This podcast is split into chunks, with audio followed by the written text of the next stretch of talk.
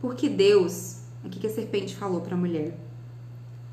Então a serpente disse à mulher: Certamente vocês não morrerão. Porque Deus sabe que no dia em que dele comerdes, dessa fruta comerdes, se abrirão os vossos olhos e sereis como Deus, sabendo o bem e o mal.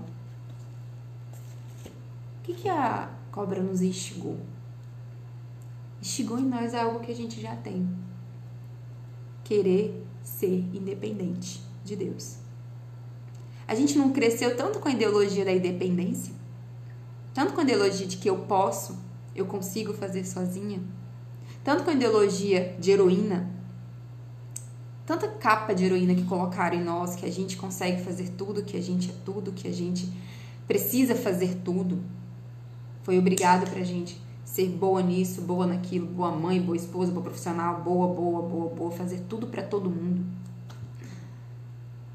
E aí, o que, aconteceu no final? Com esse, essa boa promessa que nos deram, a gente só se distanciou mais. A gente só se distanciou mais. E colocou quem estava ao nosso lado para ter influência, porque nós somos ajudadoras daquele que estava ao lado. A gente tem influência, gente, de levar ele para um lado ou para o outro, porque nós temos essa capacidade. Foi nos dada a capacidade de uma mulher, gente, de influenciar. A capacidade que nós temos de direcionar é muito grande, é muito alta.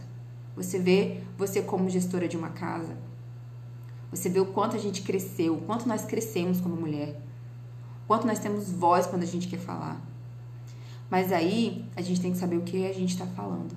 Se aquilo nos aproxima do plano original que Deus tem para nossa vida, ou se aquilo que a gente está prometendo, influenciando, nos distancia do plano original.